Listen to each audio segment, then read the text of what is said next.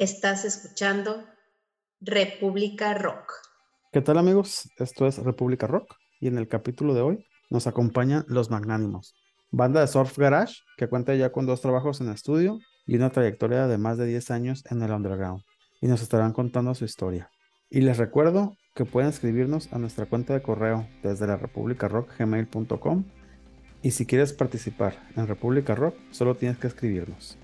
También puedes visitar nuestra cuenta de Instagram, en donde encontrarás un amplio catálogo de bandas en todos los géneros del rock y algunas recomendaciones de películas referentes al mundo de la música. Y por último, te recuerdo que puedes reproducirnos en diferentes plataformas como Spotify, Amcor, Amazon Prime, Google Podcast, Apple Podcast y sin más que agregar, comenzamos. República Rock. Hola amigos, yo soy Gilberto y estás escuchando República Rock. Y el día de hoy nos acompaña la banda de Rock Garage o Surf Garage, ahí, o Surf Garage Fusión, ahí ustedes, ustedes dirán. Y nos acompañan Jonas, bajista de esta banda. ¿Qué tal? Nos acompaña Willy, vocalista y baterista emergente a veces también. ¿Qué onda? Y nos acompaña Gerardo, guitarrista y productor de esta banda. ¿Qué onda? ¿Cómo están amigos? Para los que ya han escuchado República Rock anteriormente, pues ya saben cómo, cómo comenzamos todas nuestras, nuestras entrevistas.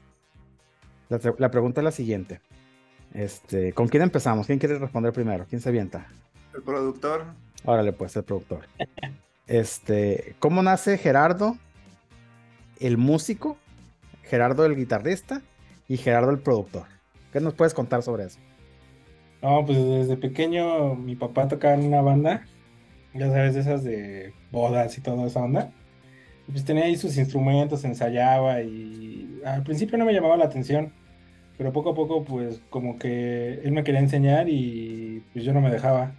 Hasta que un día agarré la guitarra y como que me empezó a, se me empezó a dar, se me empezó a facilitar. Pues ya, agarré una guitarra, empecé a tocar, tenía una, una, banda de covers y luego ya conocí a estos jóvenes emprendedores. Y así fue como me hice músico. Ok. ¿Y Jonas? ¿Cómo, cómo fue que, que nació Jonas el, el, bajista, Jonas el músico? Pues de igual forma que, que, el flamante productor, este, mi papá también tenía su banda de, de rock, pero él sí era rock este, era, era también banda original. Digo, este, pues por mucho tiempo vi sus, sus fotos y, y como siempre crecí con rock and roll en mi casa, pues yo creo de ahí eh, adapté esa forma de, de, siempre estar con la música y más con el rock. ¿En qué banda tocaba, tocaba tu papá? Pues tenía su banda de, de música original que se llamaba Cuatro Tobar Cuatro porque eran hermanos todos tenía un futuro prometedor si no hubiera sido por el alcoholismo. Suele pasar en el rock este. Sí. ¿Llegaron a grabar Sí. algo ellos? Sí llegaron a grabar, pero ahorita ese es el, el demo perdido que busca la familia. eh, Un Mm. acetato. Bueno, y el último de los integrantes, Willy. ¿Cómo nace Willy, el, el- el vocalista, el músico y el baterista emergente también? Pues nace, yo creo que era, yo era niño y recuerdo mucho que iba en, un tianguis con mi mamá y había visto un este acetato, pues a mí se me tocaron los acetatos y pues venían ahí varias bandas, eh, Depeche Mode, Billy Elliot yo no sabía quiénes eran, pero pues me gustó la portada, llegué, lo puse y fue la primera vez que escuché rock, yo tendría unos ocho años. Y a partir de ahí iba seguido a ese mismo puesto y le decía que me vendiera de esos acetatos donde venían esas canciones de esos grupos y empecé a comprar acetatos y me empezó a gustar el rock y empecé a ver eh, videos en televisión y yo no sé, era niño, recordaba que yo de grande, yo siempre me repetía que iba a tener una banda de rock y que, y que iba a ser cantante y que iba a tocar la guitarra, la verdad es que la guitarra no la tocó muy bien y pues siempre fue como mi sueño tener una banda de rock hasta que empecé a estudiar música, me empecé a preparar y pues siempre mi meta y mi idea nunca se me quitó de la mente tocar en vivo y tener una banda de rock desde niño y siendo adolescente fue con, en estos andares de, de, la música. Ok, muy interesante. Siempre son interesantes las historias de los, de los músicos, de cómo, pues de cómo nacen. Bueno, la siguiente pregunta, ahí ustedes deciden, a ver, quién se avienta a contestar. La siguiente pregunta es, ¿qué me pueden contar o nos pueden contar cómo nace la banda de los magnánimos? ¿Cómo se forma esta, esta agrupación? Mm, pues nos formamos en un inicio Jonás, eh, Gibran y su servidor. Nosotros formamos los magnánimos. Eh, pues prácticamente somos amigos de vecindario del barrio, nos conocemos desde muy chavitos. Jaciel, que ahorita no está presente, pues lo conozco desde que somos niños era mi vecino. Y pues yo conocí a Jonás allá en la secundaria y nos presentó una amiga en común. Y más adelante pues decidimos hacer una banda de rock. Iniciamos como todas las bandas tocando covers y después decidimos hacer música original. Y eso fue por allá del año 2010, 2009 más o menos que nos, nos reunimos. Y empezamos a tocar juntos, empezamos a tocar en muchos lugares, tocando nuestra música, experimentando hasta que pues ya más adelante, como por ahí del 2011, me parece, 12, llegó Jerry, se incorporó con nosotros. Y fue cuando empezamos a tener este sonido que, denominamos rock garage. Y empezó como que, pues a sonar, a sonar un poco más los magnánimos, ya que nos conformamos nosotros cuatro. Pasó otro guitarrista que estuvo un lapso con nosotros y decidió irse y regresó Jaciel otra vez. Y Jonás, ¿qué nos puedes platicar sobre, el, sobre la, la conformación de los magnánimos. Ah, bueno, como decía este Willy, en un inicio éramos tres. En un inicio la banda este, empezó a tocar surf, así de ese instrumental 100%, sin letras y nada. Y conforme fue pasando el tiempo, yo creo la misma necesidad de, de nosotros como músicos emergentes y con nuestros todos nuestros gustos musicales que traíamos, pues empezamos a ir mezclando como que nuestros gustos de, ciertas bandas y introducimos un poco las letras en, las canciones, porque antes sí era, bueno, en un inicio sí era tocar puro surf este, instrumental, era puro instrumental. Ya con el paso de los años, pues cada quien le fue metiendo ahí su, su, un poquito de, lo suyo a, a, las rolas y a la música, hasta formar el sonido que tenemos ahorita. Y Gerardo, ¿tú qué nos puedes contar sobre, sobre la, la formación de, los magnánimos o de tu llegada a los magnánimos? No, pues cuando yo llegué, sí, tocaba puro surf. Yo me acuerdo que el banda ahí me pasó unas cuatro rolitas que tenían y, me las aprendí, las toqué. Y, pero sí había como necesidad como de, como de cantar, de gritar, pues de Memo, del vocalista.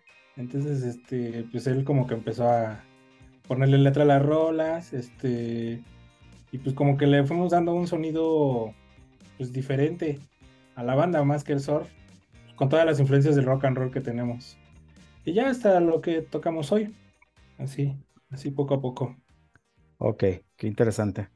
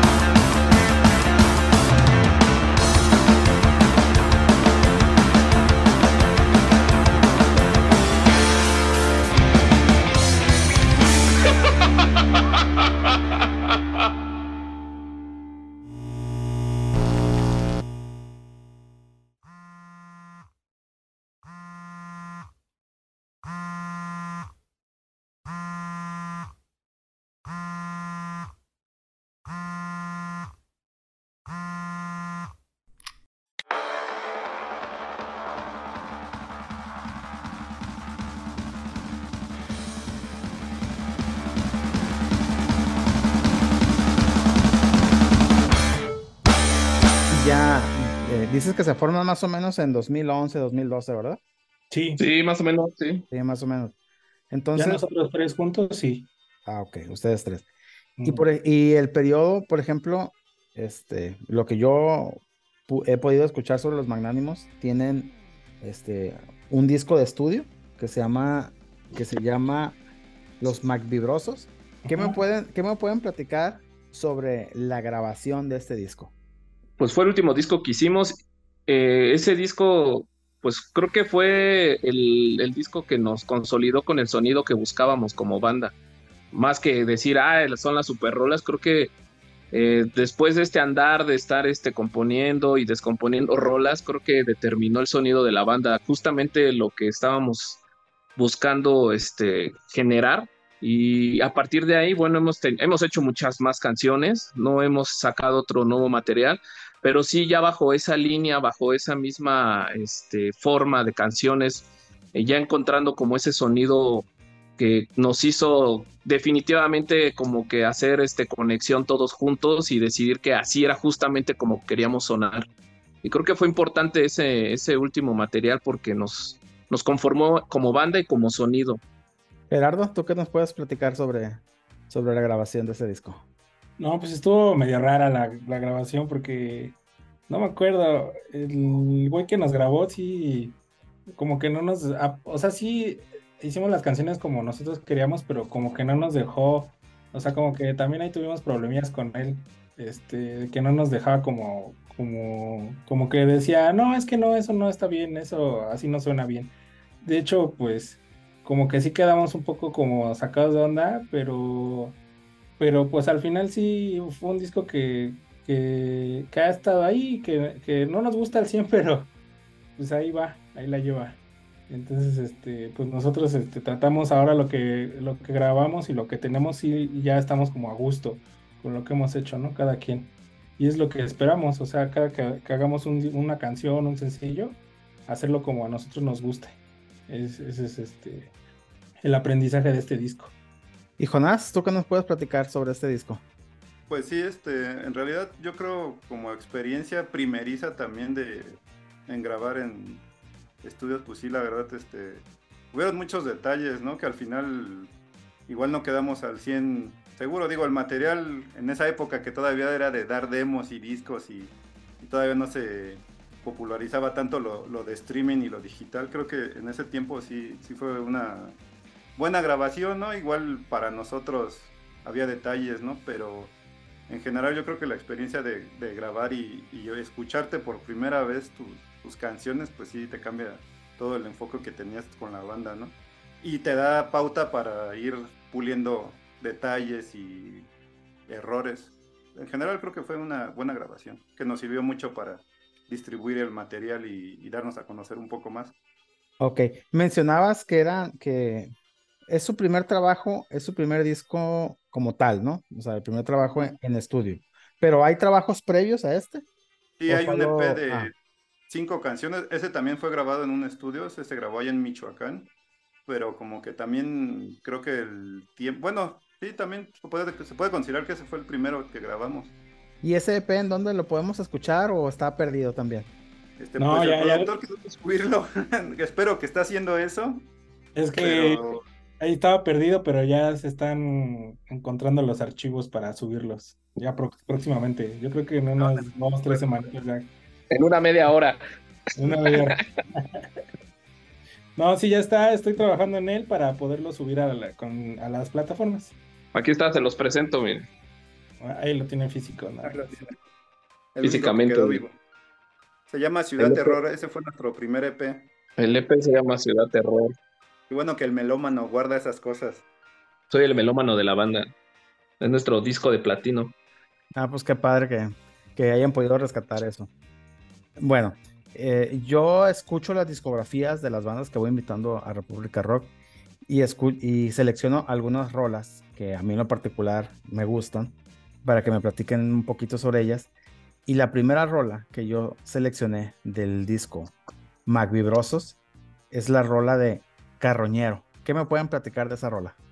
Este, pues bueno, la, la rola habla acerca de, pues de una persona que en su nivel sociocultural y socioeconómico, pues sí fue como que muy precario y que al final de cuentas, pues comete actos ilícitos, eh, cosas pues que no están chidas, agraviando a la sociedad, pero que realmente él no es 100% culpable de esa situación, ¿no? Sino es más bien el medio tan pues tan mal que existe en nuestra sociedad, ¿no? Tan abandonado en ciertos sectores de la población y que pues sí, la gente eh, dentro de su ignorancia y dentro de la necesidad que tiene de poder aspirar a algo mejor, pues comete actos ilícitos y daña a la sociedad, que ya de por sí lo dañó. Entonces Carroñero habla acerca de esa persona que pues que daña a la sociedad, pero antes de eso pues ya fue una persona que fue dañada por la misma, por la situación de, del abandono. Y al final, bueno, mezclamos, ya hablando musicalmente, al final mezclamos un, un ritmo de rumba medio guapachón, este, que se fusionaba perfectamente con la armonía de la, de la música. Entonces sí, eso es una canción un poco colorida y a la vez un poco trágica en la, en la letra. Y Jonás, ¿tú qué nos puedes platicar de esta rola? Pues yo no sabía que hablaba de eso, pero ahora ya lo, ya lo sé. Y este... no, la verdad es, musicalmente creo que es de nuestras rolas que más prenden este, venimos de la, de la era de, de, donde se arma el slam, ¿no? De, de, todo eso. Entonces, este, esa es una de las rolas que está, tiene riffs muy, muy poderosos y ritmos muy, este, que en vivo es, se presta mucho para eso y sí es de las rolas favoritas. Igual con ese interludio que decía Willy de, del ritmo latino, creo que sí da el, como que el sacón, no el sacón de onda, pero sí queda muy, muy perfecto a la hora de, de mezclarlo. Entonces eso musicalmente pues también se, se, agradece esos cambios. Y Gerardo, ¿tú qué nos puedes platicar de, de, esta rola? Pues yo me acuerdo, yo creo que es de nuestras rolas más olvidadas por nosotros, pero más querida por la gente, porque casi no la tocábamos. Y hace poco nos la empezaron a pedir, o sea, como que la escuchan en el disco como te pasó como a ti. O sea, la escuchan en el disco y les gusta en el disco y nos la piden, o sea, ni la ensayamos, pero no me acuerdo cuando, cuando la empezamos a hacer eh, sí, la onda era como hacer algo rockero, así que me acuerdo que estábamos acostumbrados a ir a fiestas a tocar y que pues ni podíamos, ¿no? Yo andaba así con la guitarra y el banda, el banda con el bajo y la gente allá encima de nosotros. Nos tiraban chelas en todos lados y esa era como la intención de, de hacer algo poderoso y al final como, como, sí, como, como terminarla con algo guapachoso. Me acuerdo que así la, la, la hicimos y, y, pues a la gente le gusta. Eh, la estamos retomando otra vez para, para tocar en vivo porque te digo, la olvidamos, o sea, la verdad es que la olvidamos. Pero a la gente que escucha el disco como tú les gusta y no la piden en vivo. Por eso la, la tocamos. Es que sí tiene mucha energía esa rola, la neta. sí, está padre. Sí, ¿tú qué opinas?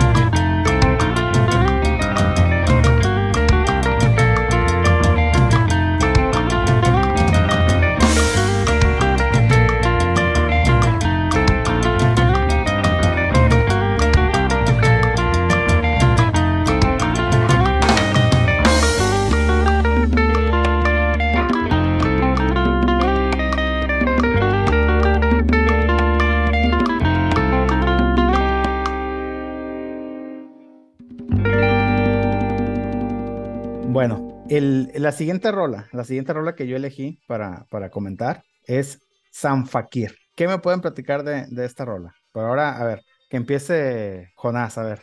San Fakir habla de la humanidad. Ah, no, no sé, este. Es, que en inicio nosotros, al, al principio, esas canciones empezábamos siempre con la música.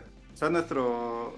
Ahora sí que nuestro beat siempre era ese, ese sonido desenfrenado para que la banda se, se metiera, ahora sí que al slam, a desmadrarse, a todo eso. Y ya conforme fue pasando el tiempo, pues ya fuimos metiéndole ahí las letras. Digo, yo, el que te podría ver, hablar mejor de la letra es este, el compositor y baterista, Willy. A ver, Willy, ¿tú qué nos puedes platicar de esta rola ya que Jonah te, te aventó, te aventó Sé la breve. No, Sé breve, la favor.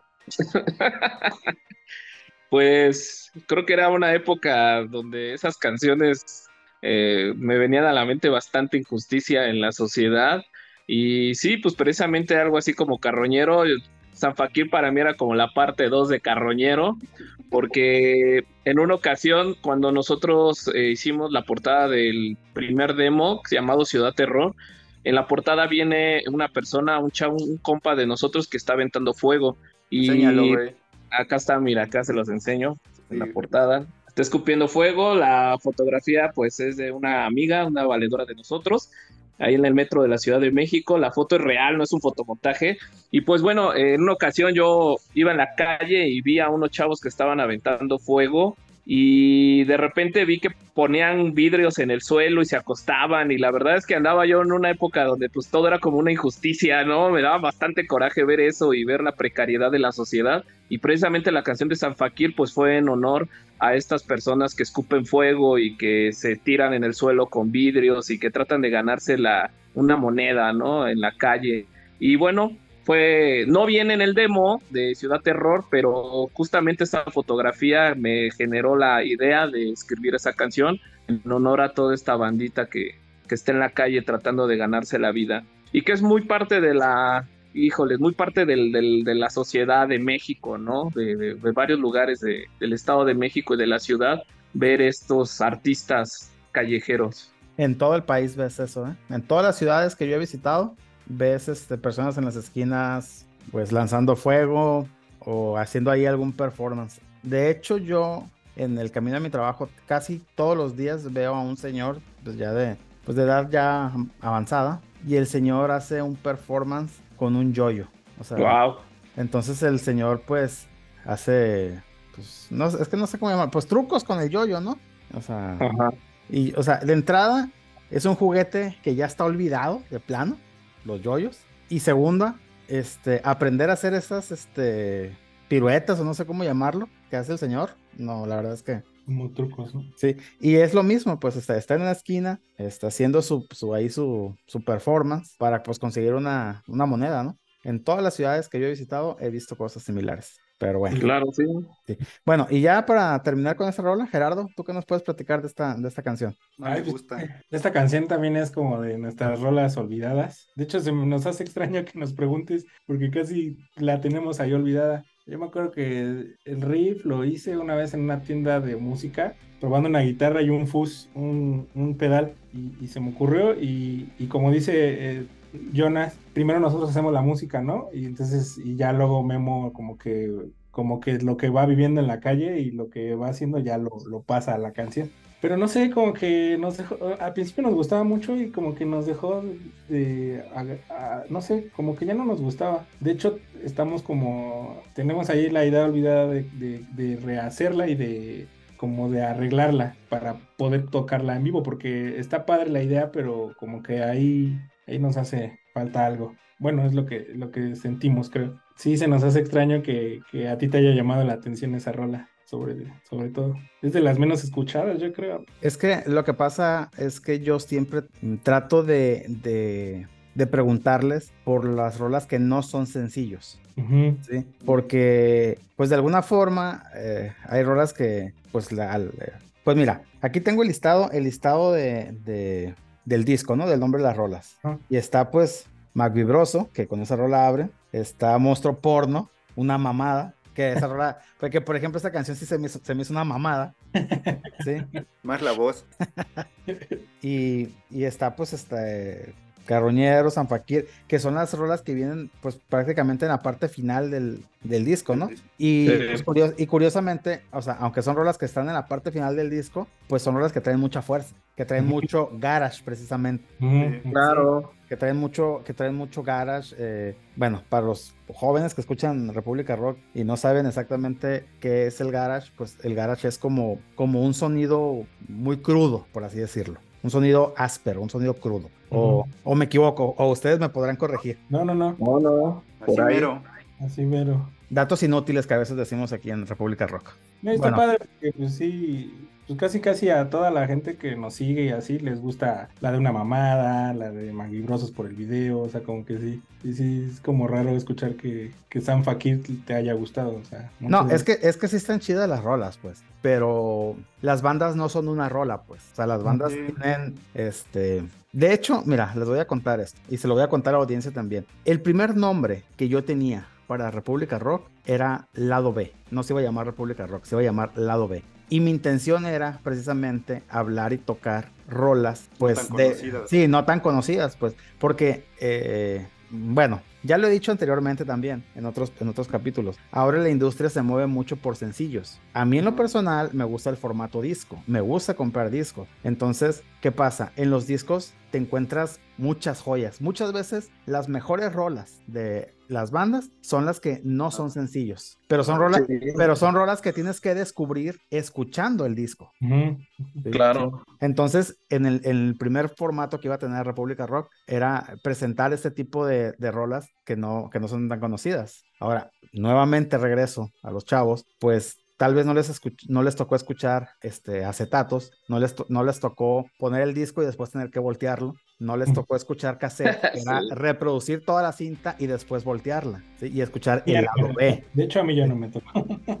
Pues mira, a mí me tocó realmente, a mí, me- a mí sí me tocó los acetatos ya de Rosón, los cassettes también, lo que sí me tocó vivir la época dorada del, del disco compacto. Eso Ajá. sí. Que, bueno, que el acetato ahorita está en tendencia, ¿eh? Vende más que discos compactos y todo eso. O sea, está regresando muy fuerte toda esa industria. Todos los artistas sacan su, su vinil. Todos los Sí, artistas pesados Sí, sacan su vinil. sí, pero yo creo que vamos enfocado al tema del coleccionismo. Aunque Bueno, está también. chido, ¿no? Está chido, claro que, que- que Claro. está padre el, el formato vinil. De hecho, el formato vinil te, pues, te da una mejor calidad todavía que el disco compacto. Y en arte también es muy, muy bonito comprarse un vinil. Y muy coleccionables. Acá próximamente un vinil de los magnánimos, este, ahora que cumplíamos 15 años. Ah, estaría bastante bien, ¿eh?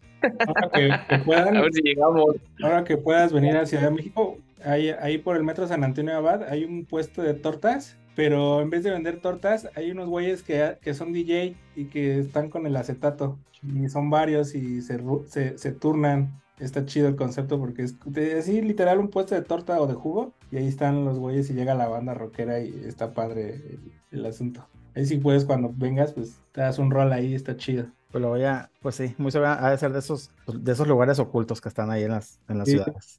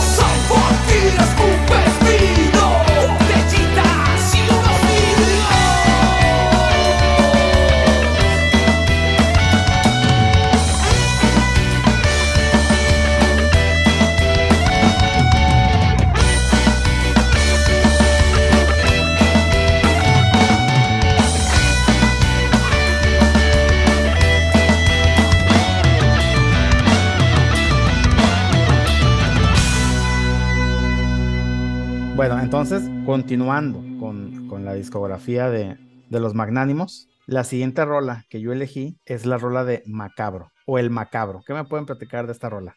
Yo creo que El Macabro es la primera canción que hicimos como banda. Es- yo creo que sí es la primera que hicimos como banda ya Sí, fue la primera. al original y empezamos a introducir en nuestro, en nuestro set de covers que tocábamos, empezamos a meter esa que es 100% ponqueta esa canción. El ritmo en cuanto a la música es este muy muy muy ponqueta y sí esa también es de las que en la primera etapa de la banda prendía muy cabrón eso. Willy habla de la letra. Pues como siempre yo vivía enojado eh, por la injusticia de la vida y bueno, la canción habla acerca de eh, que en ese entonces que la hicimos, pues la verdad no era como que, no fue como una situación de tendencia, la verdad es que estaba muy fuerte los feminicidios en Ciudad Juárez y la canción habla acerca de un feminicida que ataca, que viola, que mata mujeres, que de esa manera amedrenta a la sociedad, merma la, conducta de las personas. Entonces, pues sí, la canción habla acerca de eso, ¿no? De que el macabro no nada más es aquella persona que, que violenta a, a las mujeres, ¿no? Sino en general la sociedad que se en ese entonces se había olvidado de esa situación. Hoy hay muchos movimientos feministas, hoy la situación afortunadamente ha cambiado en pro de la sociedad, no nada más de las mujeres, sino de la sociedad, pero en ese momento que escribí la letra, pues veía muchas injusticias relacionadas a la violencia de, de las mujeres. Eso habla el macabro. Antes, antes de pedirle ahí la palabra a Gerardo, me gustaría hacer un, pues un paréntesis aquí. Me resulta curioso que me hayan dicho que las tres canciones de las que hemos comentado, que es Carroñero, que es San Fakir y que es El Macabro, sean rolas que me digan que las tienen olvidadas, pero que después me dicen que les gusta tocarlas, o sea, que al público le gusta escucharlas en vivo y que son rolas, pues, de, pues, de mucho power, pues, o sea, mucho punk, pues, mucho garage. Sí, bueno, es que a lo mejor no es que estén realmente olvidadas, ¿no? Sino yo creo que pues también empezamos a sacar nuevas canciones y cuando tenemos como un cierto tiempo más largo para poder tocar en vivo, sí, no las, sí las, sí las llegamos a tocar. Pero sí nos sorprende porque eh, yo creo que en un inicio la banda que nos empezó a seguir nos reconocía por esas canciones y después empezamos a sacar otras, pero últimamente la verdad es que la gente sí nos ha nos las ha mencionado. Curiosamente, San Fakir a mí no tiene mucho que me lo mencionaron. Eh, me mandaron un audio y me dijo, mira lo que estoy escuchando, ¿no? Una chava y yo sorprendido dije, ¿por qué le está escuchando? Y yo, pues gracias, ¿no? Y son canciones que sabemos que son poderosas en música y en letra, eh, y son canciones con las que nosotros iniciamos en los magnánimos, ¿no? pero sí nos resulta, pues a lo mejor quizás porque empezamos ya a tocar otras canciones más nuevas, pero ahí están, son parte de la historia, ¿no? Ahí las tenemos. Y ya, este, Gerardo, ahora sí que nos puedes este, comentar de esta, de esta rola, del macabro. Pues mira, fíjate que esa es de las pocas rolas que, que sobreviven, que yo no estaba cuando las compusieron, yo llegué a aprendérmela esa y pues sí, siempre me gustó tocarla porque en vivo da mucho, mucha energía y sí se arma el desmadre. La combinábamos con otra, creo que con Ciudad Terror del disco y, y se armaba el súper ca- cagadero ahí con la gente. Y estaba chido, estaba muy chido. Sobre, sobre este disco de Magbibroso, yo, yo conocí, yo siempre estoy buscando bandas nuevas, ¿no? Entonces, eh, yo lo que hago, uno de los ejercicios que hago es, cuando me aparece alguna banda que yo sigo, que yo conozco, y me aparece un cartel en donde van a tocar, empiezo a ver quiénes son las bandas, las bandas que están en ese cartel, pues. Generalmente las bandas que vienen hasta abajo y que vienen en letras pequeñitas, pues no hay nada de ellos, ¿no? Son bandas que están empezando. Entonces, así es como yo voy descubriendo muchas bandas. Muy seguramente los magnánimos, este, los vi en un, en un, en un, en un cartel, pues, con alguna otra banda que, que ya escuchaba previamente. Pero pues actualmente dependemos mucho de las plataformas. Entonces, muchas veces, para cuando tú descubres una banda, y más en el underground, hay veces que ya ni existe esa banda. Entonces, que ya se desintegró. ¿sí? Sí. Entonces, ¿qué pasa? Me, está, o sea, me están contando que los magnánimos ya tenían un trabajo previo a, a los magvibrosos, pero pues este disco es lo único que yo he podido escuchar, pues, de los magvibrosos. O sea, no sé si hay algo antes, o dos, o solo uno. O, o hay veces que hay, que hay discos posteriores también y que por alguna razón no están en las, en las plataformas. Me pa- ah, pasa mucho con, o, me- o me me han platicado que, que por cuestiones de derechos y todo eso no pueden subir todas sus discografías a veces. O sea, están... Y siempre pasa que la rola que más te gusta es- no está. O también me ha pasado que está el disco con 10 temas, pero de esos 10 temas, 3 no se pueden escuchar por cuestiones de copyright, etcétera, etcétera. Sí, no, no, la verdad solo tenemos ese que no, el material, nuestro primer EP, el Ciudad Terror, que no se ha subido, no sé por qué. Y lo más nuevo que sacamos es el sencillo de Promesas, que ese sí ya fue 100%, 100 hecho por nosotros, Ahorita vamos a Eh, llegar a ese. de pie a pa. Y posteriormente a eso, pues tenemos como un- para otro EP en rolas en el tintero que estamos trabajando en ellas para sacarlas próximamente.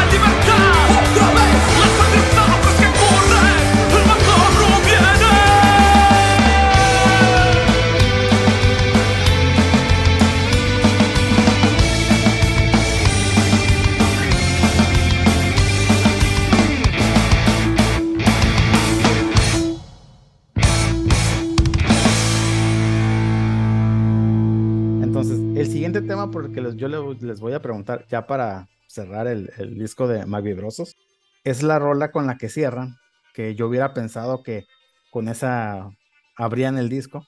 ¿Qué me pueden contar de la rola Nosotros Somos? Bueno, en sí, sí dura. En sí, con esa rola sí abri- abrimos los shows una temporada. Ahora sí que una temporada de conciertos. Era nuestro, nuestro grito de guerra, que era, pues sí, era muy estridente. Y de ahí nos jalábamos con todos los la- las rolas que, que seguían el mismo beat para nunca bajar el, el power del, del show. Willy, ¿tú qué nos puedes platicar de esta rola? Pues sí, como dice Jonás, ¿no? Es como que el grito de guerra de los magnánimos era con lo que iniciábamos los shows, abríamos. Es una canción que habla acerca de, de invitar a toda la banda, de que, de que vivan la vida, de que disfruten el hoy, el, el ahora, que, que se conviertan en todos unos magnánimos, porque también ser un magnánimo pues es un estilo de vida a lo que nosotros aspiramos. Entonces la canción pues invita a ese grito de guerra de que la gente se una y, y eche, y eche un, un- un rato de desmadre con nosotros. Gerardo, ¿tú qué nos puedes platicar? Sí, pues eh, me acuerdo que antes era como más surfera, porque la hacían tan, tan, tan, tan, tan, tan, tan, tan, tan, pero como que con ese afán de evolucionar y de tocar con, con letra y, y decir algo cantado, cantado, la convertimos en lo que hoy es esa canción que está en el disco. Eh, porque antes nada más era como pues, pura música. Entonces, pues, este, y pues salió esa rola, a mí sí me gusta porque trae como rock and roll y trae acá un, un, un ritmito chido. O sea, la puedes usar para abrir, para cerrar y, y queda perfecto. Y esta sí me gusta tocarla mucho. Esta no es de las que están olvidadas. No, esa, esa sí queda ahí siempre. A veces se nos olvida porque nos cortan el tiempo. Ya ves que luego te dan 25 minutos, 20 minutos. Y está, está cabrón. Pero pues a veces nos vale y ya la tocamos. El chingue su madre. Sí, ahora con la, con la festivalomanía, Sí, no, este, que están bien, bien, bien correteados los tiempos, por así decirlo. Bien justos. Sí. Está cabrón.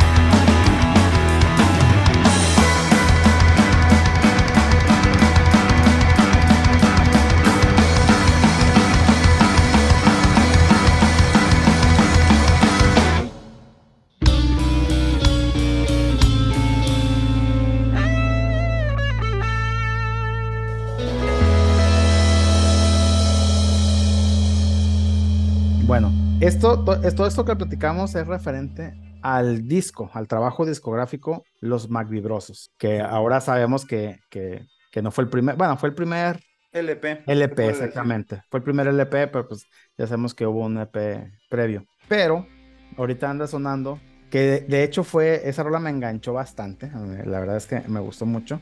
¿Qué me pueden platicar del, pues es el trabajo más reciente, el sencillo más reciente de Los Magnánimos? ¿Qué me pueden platicar de Promesas? Pues yo, yo pienso que musicalmente sí engloba ya mucho el sonido de la banda en cuestión de ritmos de guitarra y, y la armonía de bajo y batería, bueno, el, conjunto. Creo que musicalmente es de las rolas que se han trabajado un poco, bueno, no todas han trabajado por igual, ¿no? Pero creo que a esa le dedicamos más, este, más tiempo en cuestión de arreglos para la voz y todo eso. Y ha sido, ha estado ha sido bien recibida por, ahora sí que por la fanaticada. Gerardo. El el- bueno, síguele. ya. No, tú continúa, tú continúa, continúa. Dale, dale. No, digo, es que son de las rolas que, que empezamos a, a hablar ya un poco de otras cuestiones, ¿no? Que del desamor y todo eso, ¿no? Que sabemos que es lo que lo que más hay y lo que más vende, ¿no? Pero no quisimos tanto enfocarnos en eso y por eso le, le metimos también coco a la música para que para que se escuchara que sí es de nosotros. Bueno. Y Gerardo, ¿tú qué nos puedes platicar de, de esta rola? Yo creo que esta rola sí es, para mí, yo creo que sí es especial porque sí, sí también es como algo de, pues, desamor, pero vivido por experiencia propia, ¿no? Entonces yo traía ahí, ahí la idea y me conecté bien chido con Memo, que es el, el escritor de la canción. Mejores amigos. Somos mejores amigos aparte. Y yo creo que es especial por eso, porque, o sea, no, o sea, sí, sí, este Jonas dice, la trabajamos mucho, pero a la vez no la trabajamos tanto, porque salió bien rápido, porque ya era algo como que yo traía, Memo traía, este, se juntó, y al principio banda me decía, no, es que suena muy fresa, métele algo más rudo, ¿no? Entonces la intentamos hacer más rockera, más, más garage, más a pegada a nosotros, a nuestro estilo y pues el resultado fue la canción, ¿no? O sea, que sigue siendo, o sea, es distinto a lo que tocamos, pero, pero sigue sonando a nosotros, ¿no? O sea, es así. Yo creo que está padre, sí, yo- he visto que la le gusta a la gente, o sea, sí. Eh, no hemos tenido la oportunidad de tocar muy seguido estos meses, pero cuando la tocamos creo que está padre tocarla. gusta mucho. Y Willy, ¿tú qué nos puedes platicar de esta rola? Pues fue la segunda, la segunda rola donde hablamos de cosas de desamor. La primera fue la del mal de tu vida. No es mucho nuestro giro, pero nos decidimos aventurarnos nuevamente a escribir algo de desamor y de despecho, ¿no? Yo traía la idea de más o menos de la letra. Hicimos ahí este match, este Jerry y yo, y nos pusimos a trabajar en la canción. Y pues sí, creo que la mayoría de las letras, incluyendo esta, pues son crónicas de vida personales y sin duda, pues sí, la canción habla acerca de, de cosas que, que nos sucedieron a nosotros en, en, esta, en este tema del desamor. Sí, sí, sí, a mí a lo personal, pues sí, sí me llega y sí me dolió en su momento y quise escribirlo, ¿no?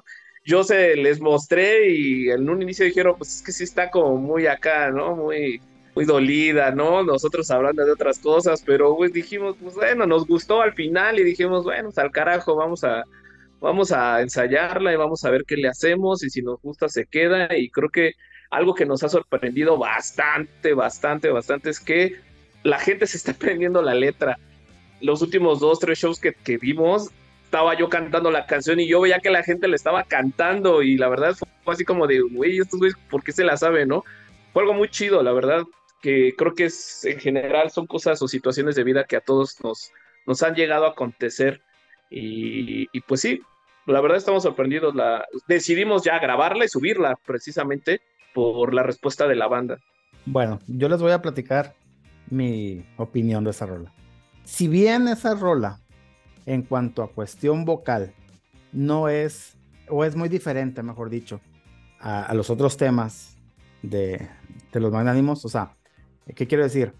No es tan social como, como las otras, sí, pero sí es más visceral, por así llamarla, en el sentido de, pues es una vivencia, ¿no? Es, es, es, es una forma de, de, desahogo. Eso en cuanto a, la, a, lo lírico. Y en cuanto a lo musical, no dejan de ser los magnánimos.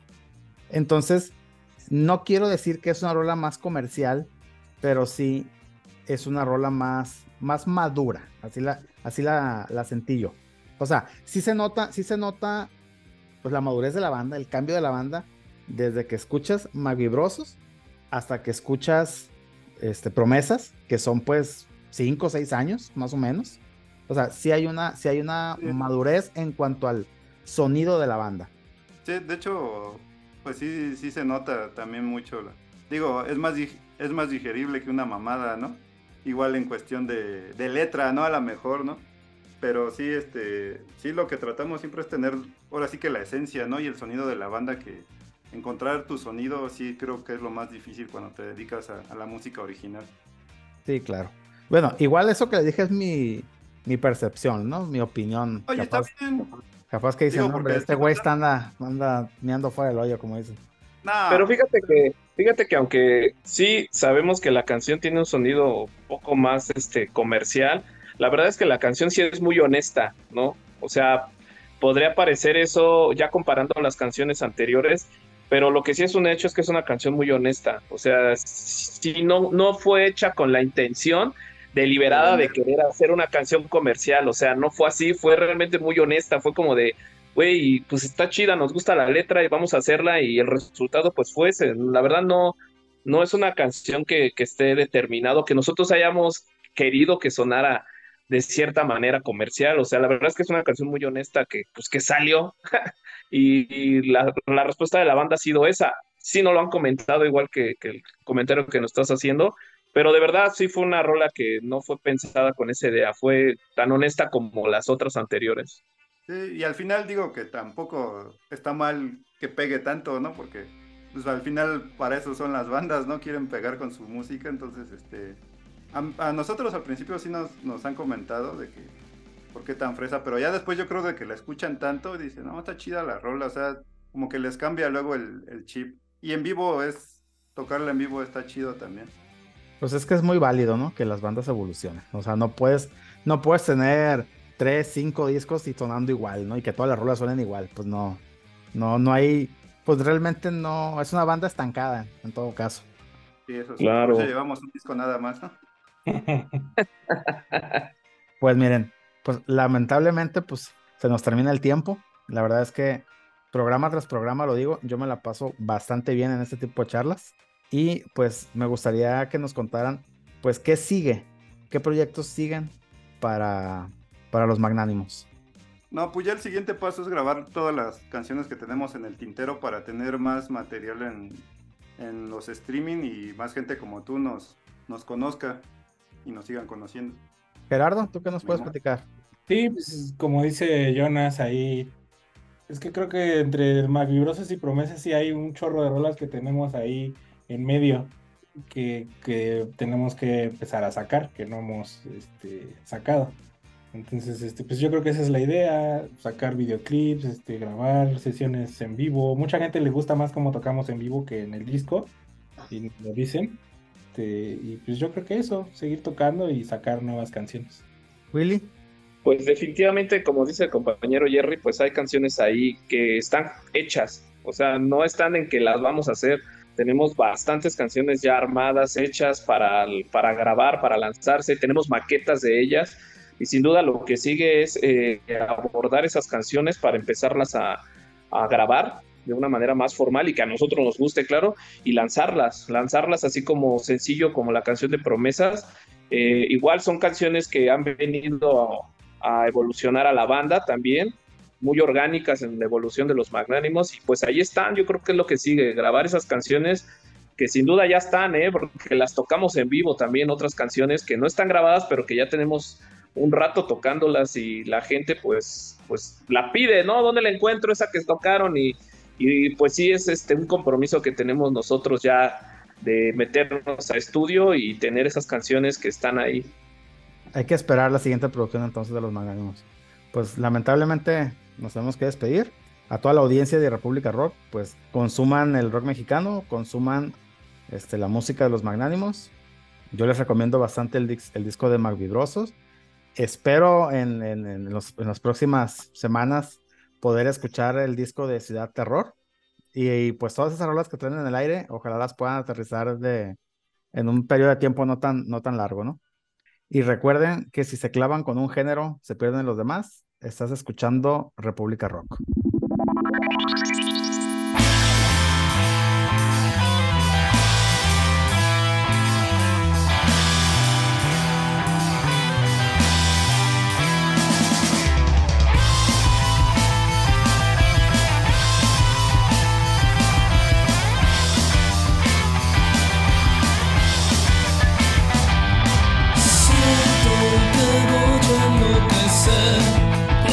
Ausencia me desborda,